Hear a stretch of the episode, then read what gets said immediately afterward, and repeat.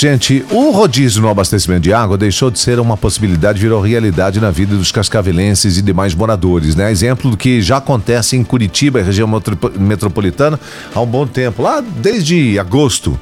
Bom, com isso, então, os moradores da nossa cidade perceberam aí que uma caixa d'água grande, ou pelo menos com 500 litros, faz uma senhora de uma diferença, né?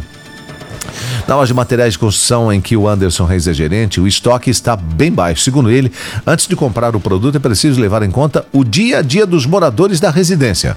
As caixas d'água né, e os reservatórios para esse armazenamento de água têm de vários modelos né, e tamanhos e que sempre deve ser observado a quantidade de pessoas que, que moram naquela residência para que se tenha um, o melhor produto que possa atender no caso de uma necessidade. Né?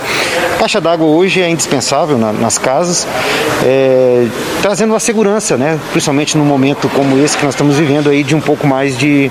Né, um pouco mais não, uma escassez maior das chuvas. Né? Bom, em uma casa de quatro pessoas, por exemplo, a caixa d'água uh, indicada é de 500 litros. Os preços variam de 450 a 600 reais, dependendo do modelo. De acordo com a Organização das Nações Unidas, cada pessoa necessita de pouco mais de 3 mil litros de água por mês. Isso equivale a cerca de 110 litros de água por dia para atender às necessidades de consumo e banho, né? No entanto, no Brasil, o consumo por pessoa pode chegar a mais de 200 litros por dia. E aí, como economizar? Banho de ducha 15 minutos, né? Ou até menos do que isso, com o registro meio aberto. E isso consome 135 litros de água. Se você fechar o registro ao se ensaboar e reduzir o tempo do banho para 5 minutos, seu consumo cai para 45 litros. Então tem que fazer as contas, né? Muito bem.